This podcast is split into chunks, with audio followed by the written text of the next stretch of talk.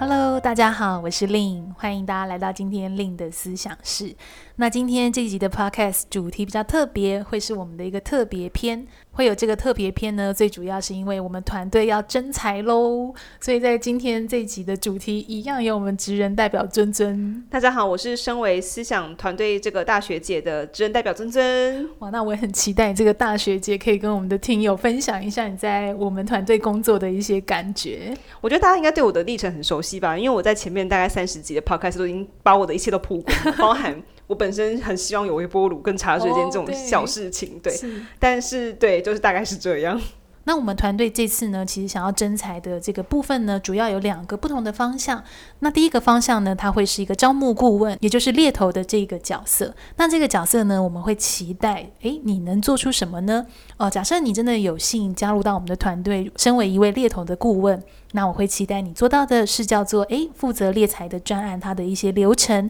呃，包含执行去完成在这个年度的呃业务的一个目标上面。还有呢，就是你能够有陌生开发的能力，比如说我们常常会去跟一些企业的一个客户，可能很多都会是像一些人资部门、人资主管或者是一些呃老板们去了解他们有没有一些潜在的人才需求，是可以透过猎头以及我们公司来做服务的。那比较重要的还有就是说，诶，你可以站在公司的立场去帮助我们开拓多一点的呃人才的搜寻的管道，比如说像 LinkedIn 啊，像一零四啊，像是 CakeResume 啊等等的，或者是透过你自己的口碑人脉圈，不断的去扩充我们潜在的一个人才库。那我想更重要的是啊，回归到这个角色，也会需要你很一条龙的去主动的针对职缺进行诶 JD 的分析，然后制定出相关你要去猎才的一个方向，一直到你主动的去联系筛选这些。合适的候选人，以及到面试，到最后的一些结果的反馈、背景调查，以及后续的一些追踪，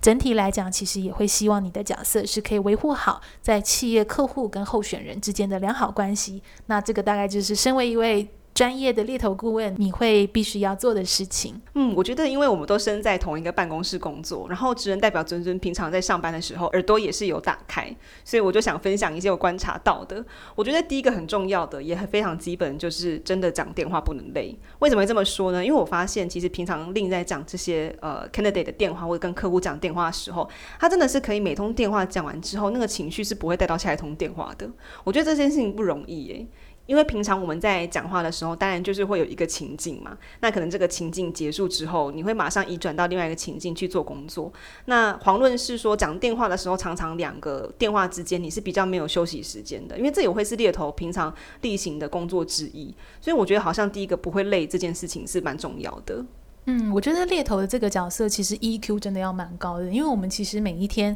甚至在每一分钟、每一个电话，我们其实是要面对到是不同的人。那不同的人，可能他会有他的特质，他会有他的期待，他会有他的需求。那你如何站在一个很中性的这个立场去倾听，甚至是给出相应的一个建议？其实我觉得这个会蛮考验我们每个人在情绪调节以及 EQ 的这个能力。嗯，那我觉得第二个我观察到就是好像要蛮会提问的。那这个提问是什么呢？就是好像猎头看到一份履历之后，他能不能针对履历上面的一些成就啊，或者是这个人的经历，或者是这个人的学历感到一些好奇，还有抓到那个关。关键的节点，因为我常常看到令桌上的履历都有很多的重点笔记，然后那些笔记我都会有时候看着想说，诶，所以为什么会让他有这样子的好奇跟疑问？因为可能我一般人看过去，我就是看过去就算了，我也不会注意到他可能两个工作之间有一个，比如说三年或者是五年的 gap，这个可能是我很容易忽略的，或者是说，诶，这个人他是因为什么理由？而从 A 职位被提升为 B 职位，甚至是他在这个工作里面一样叫做 manager，那他的 report line 是长什么样子？这个都是我们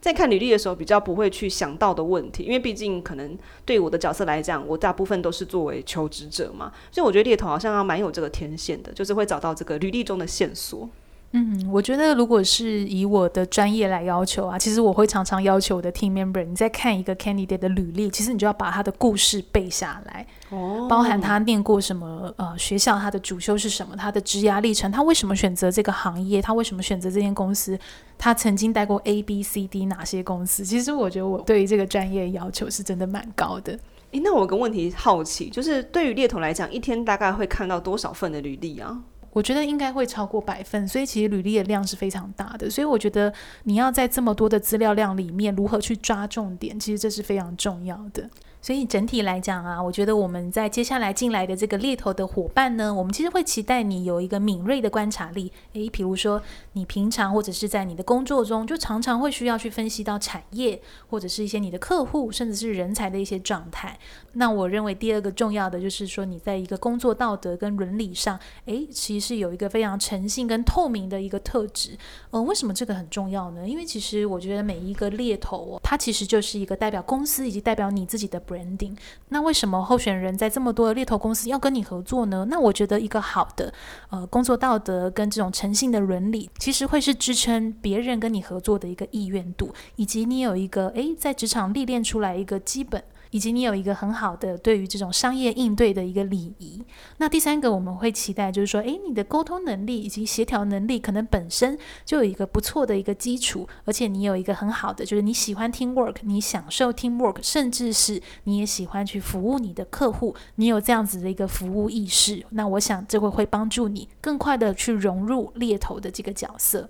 那第四个期待的就会是，诶，你有没有办法自己去 take ownership？你有没有办法自己从头到尾的去执行一个专案，而且是你很目标导向哦，你也能同时在完成目标的过程里面，同时处理非常多不同时程的一个专案。那因为猎头的产业其实非常快嘛，我们可能会去承接不太一样的一个专案属性。那其实又会回归到我刚刚提到的，你可能本身的 EQ，或者是你在做这种多工的这个能力本身，可能就有一个很好的一个基础。那如如果你的英文的听说读写能力其实都有中等以上，甚至是你有第三外语，那这是我认为会非常加分的这个部分。所以我觉得整体来讲啊，我们团队现在想要找的人才，你可能不一定要直接有猎头的经验。我们在这个阶段并没有去设限你的产业以及你的年资，你的产业可能是叫半导体，你的产业可能叫软体业，你的产业可能叫医药业，你的年资可能是两年，可能是一年，可能是十年。那我们更关注的其实就会是在你的特质、你的一些可迁移的能力，以及你对人的这个产业的一个高度的一个理念跟啊、兴趣。那当然啦，如果你已经是在猎头行业，诶，已经有一定的经验了，可能你已经做了一年了猎头了，或者是。两年的猎头了哦，那这样子的背景，我想我们是会优先考虑的。刚令分享到就是呃透明诚信的工作道德这件事情，然后我就想到前阵子我就接到一个猎头的电话，你要被猎走了？没有，因为那个猎头电话让我觉得，哎，好像让我没有那么想要跟他合作这样子，嗯、所以他其实是一个相较负面的经验，就是一样，就是我就是电话响了嘛，然后因为刚好电话我有装 Who's Call，就看到哦，哦有人就标注他是猎头。我就好奇，我就接起来这样子，然后他就有先表明说，呃，你好，我是猎头。就讲话讲超快，你好，我是猎头，然后就是有个工作实机会想推荐给你这样子 然后我就哦哦什么意思？然后这样他就说，嗯，是这样子的，我直接跟你讲那个名字好了啦。然后那公司就叫做叉叉叉公司这样子。然后他现在想要找行销，然后他们目前的品相是什么什么什么，然后想要找有店面销售经验的，blah blah 等等之类的。这样为保护当事人，我已经有把一些重点马赛克了。那。呃，总之就是，我就听完之后，我就觉得，诶，跟我的专业领域不是很符合，我就有点好奇，就觉得蛮奇怪的，他怎么会特别打给我呢？因为我觉得他是一个天差地远的分别。我就询问他说，诶，那我自己过去的经验其实跟这块领域并没有相，并没有相符合，那为什么会打电话过来呢？然后他就回答我说，我不知道，诶，这你要问客户。然后我就想说，诶，这不是我想要知道你打电话邀约的原因吗？这个应该会是你比我清楚，怎么会你叫我去问客户？确实啊，对，然后我就傻眼，我就说，哦，那这样子你先把 JD 寄过来好了，谢谢，这样子。嗯、他说，哦，好，拜拜。就大概这个过程就是这样子，我就觉得，诶。那个那个感觉不是很好，就是因为有时候你的履历或者是你的个人资料，它是一个 open 的嘛。因为现在有很多人都会在网络上面公开自己的资讯。对。可是，一旦你可能就接触到这个猎头的时候，你可能会有一个不好的第一印象，然后你就以为猎头都是这个样子。但是因为我自己有身在这个产业，我就知道说，嗯，一个就是品质好一点的，一个会呃，一个会真正带给你好机会的猎头，他应该是可以很清楚跟你表达说，为什么我会找上你。那为什么你的资历会是我们客户想要的？那为什么我觉得你应该去争取这个机会？他应该都是有办法从对方的个人资料去说出来的。所以当下就是听完这个电话，我就只是觉得说啊，我的个资外泄，就是觉得很烦这样子。哦、对，对啊。所以我觉得那个信任度是很重要。我听起来好像在你跟那位猎头的对应，就是没有去建立起那个连接度跟信任度。嗯，而且我觉得了解我应该会是 somehow 你的工作，嗯，但你却跟我讲说，嗯，去问客户，就觉得一个大问号这样子。好啊，那我就来代表一些对于这个工作有感兴趣的听友们来问 Lin，就是未来的主管一些问题。好了，然哦，我是那个未来的主管，你就是那个未来的主管，嗯、没错。那想要请教，如果是 Lin 的话，那你在带团队上面，你有什么样的个人风格吗？我觉得我的风格一直都不是那种很高压型的，或者是比较权威型的。我想，如果各位有看过我的书啊，或者是你也听这个 podcast 蛮久的听友们，应该可以感觉得出来。所以回归到我自己身为一个主管呢，我会觉得我更偏好的就是用一种比较平行、诶比较对等的立场再去做沟通，再去做合作。那当然，我觉得身为 leader。有时候免不了就是说，诶，你可能还是必须要比较多的经验示范，所以我会觉得的是，以在这个团队工作，或者是说，诶，你在跟我的相处里面，我觉得我会比较期待，就是说我们彼此都是能互相平行的啊、去合作，而且是站在一个比较透明的啊、这个角度上去做沟通。所谓透明的一个角度，就是说我我想我有时候的回馈啊，其实有时候会比较直接，像尊尊会形容我，我比较务实一点，嗯，有点像是这样子，对对，因为其实。在我们的行业，我觉得基于客观跟事实是真的非常重要的，所以我其实会是基于这样的一个立场，可能我就会比较直接的去点出，诶，我觉得其实这样子做可能会更好的一些点。那我觉得当我这样子去点出这件事，其实真的是基于想要让我的 team member 有更好的发展，我也不会用骂的方式。或者是用一点带有人身攻击，嗯，那个绝对不是我偏好的一个方式。那如果我是用，比如说像现在这样的语气，诶，去点出这件事情，我也并不是要攻击你。而是我真的是基于是希望你更好，也让团队更好的立场，诶，再去互相的呃成长或者是互相的学习。所以我觉得可能如果你本身也会喜欢这种诶很直接的主管可以给你很多的回馈，或者是你也期待一个主管可以有一个很好的 role model 让你参照在这个行业去做学习。那我想在这个部分是我很愿意花时间投入在我 team member 的成长上面的。那因为大家也知道我们的服务项目其实除了做猎头也有做上课嘛，就是。说 training 的呃这一块，所以我觉得我们自己在 provide training 这样的一个核心理念，其实就是希望让每个人都是用自己比较优势、比较自在的那面在职场上工作。那我觉得回归到我们的团队，其实也希望是这样。嗯、我也希望我带领的 team member，我是可以去尊重他最真实的样子，并且能够去识别他的特质、他的优势，予以的去很好的 mapping 到公司的发展以及角色的发展，去协助他去成长。这个我想大概会是我的。风格这样子，我觉得不管是我们在 podcast 或者是课程中传递的价值啊，还有 Lin 在带领团队的方式，其实我觉得这个一致性都是蛮高的。诶，那我可以换我发问吗？好，请说。那如果是说，诶，未来我们的伙伴要加入到我们这个团队，那尊尊会，毕竟你是大学姐嘛，你会怎么来形容我们团队的这个文化或气氛呢？我觉得以我个人在这边工作的感觉而言啊，就是以我自己来讲啊，我觉得很大一部分是你真的可以在自己的优势圈工作。那假设你今天真的能够跟你的主管清楚阐述说你适合做什么。呃不适合做什么，然后你适合做这件事情，而且你还想要更好的话，你是非常有机会在你的团队中去实现这件事情的。但是因为刚令有讲到他自己做事情其实蛮务实的嘛，所以我觉得我们团队的文化也会蛮注重，就是说，诶，在这个你想要做的事情当中，你实际上进行的那个手段。执行的方式是什么？因为也很长，我会跟令讨论的时候，我会说，诶，我觉得可能做 A、B、C 方案会是我认为现在可行的方式。但是令就会很注重说，诶，那所以说你到底实际上会怎么做呢？那个是一个很很直接可以把我。抓回去地面，让我去想这件事情该怎么做的一个方式。所以，嗯，对啊，整体来说，我觉得第一个可以让我在优势圈工作，这个是没有问题。但第二个，我们也很注重实践的方式。比如说，实践的方式可能包含你觉得，诶，你跟主管提出来，嗯，我想要达到 A 这个目的，那可能中间会需要假设那个叫做一些时间上的资源，一些叫做进修上的资源，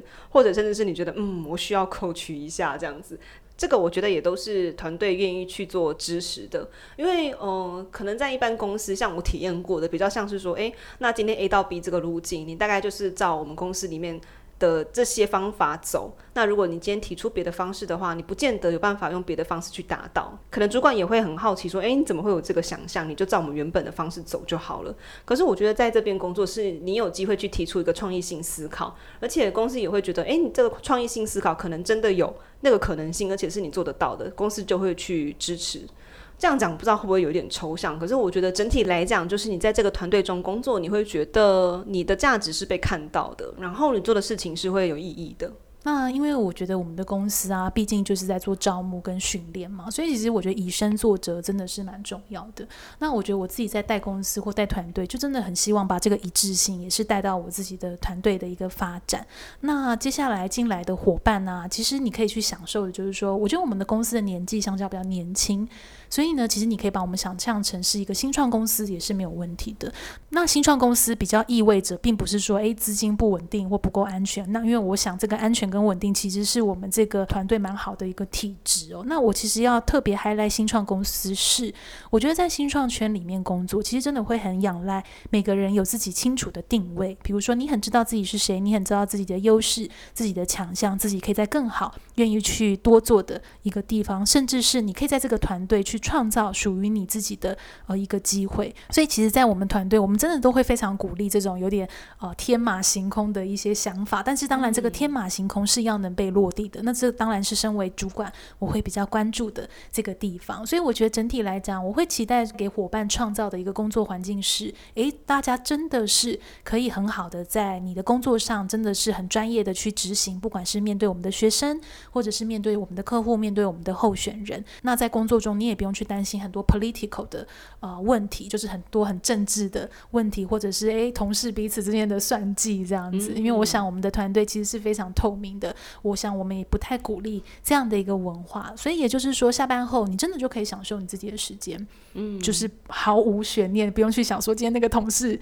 对我做了什么，或者是什么的？对，对我觉得，其实我真的会非常支持这样的一个状态。那当然就是说，诶，你进入到这个团队，我想其实如果你并不是呃同个领域，就是从猎头产业出来的人，可能你真的会需要一年到两年的过程的时间，好好的去学习，好好的去积累。所以我想，如果你是跨领域的听友，想要来应征我们的工作。这个心理准备，我会很期待你是需要有的，因为以我自己投入猎头的历程啊，我其实也是跨领域到这个行业的，所以前三年我必须要说真的很辛苦。哇，对，是真的很辛苦。那那个辛苦其实是在于这个角色，其实会有很多的 soft skill，是我们必须要具备的硬技能。那其实软技能真的是最难锻炼的。比如说，你可能不会有人跟你讲说我要锻炼我的 EQ，这可能是很难的，它是需要时间的。所以也就是因为这样的一个特性，所以可能我觉得来应征的听友们，其实你要蛮有心理准备的。嗯，而且我觉得以我的观察，就是，诶，如果今天真的有幸加入我们的团队的话，呃，他是你是会看到一个 role model 跟一个 mentor 是可以手把手带你的。那虽然说我不晓得其他的猎头公司是怎么样去带新人啊，或者是怎么样去呃跟成员互动，但我这边看到是，其实就是你的主管会花蛮多时间在你的身上的。但当然可能也会期待说，像刚刚您讲的，就是呃你也可以有自主能力的一天。但是在这个初期，也许我觉得我们团队都是很愿意去付出这个心力的。然后我也很期待跟你一起工作哟，大概是这样子。好啊，那我想如果你是有兴趣来加入我们团队的这样的一个伙伴，那我们会非常欢迎。你可以把你的履历呃寄送到我们的信箱，link careers at gmail dot com。L y n n c a r e e r s a gmail dot com 的这个信箱，那我们会想要邀请你在信件内呢去描述一下，诶，那你觉得为什么你会想来应征这个职位，以及你适合的原因？那我们将会主动的去联系适合的一个候选人。好，所以说如果现在已经蠢蠢欲动的听友们呢，可以先来准备一下自己的履历。那另外就是补充，我们的工作地点是在台北市。好喽，那今天的 podcast 就到这边，我们下集再见喽，拜拜，拜拜。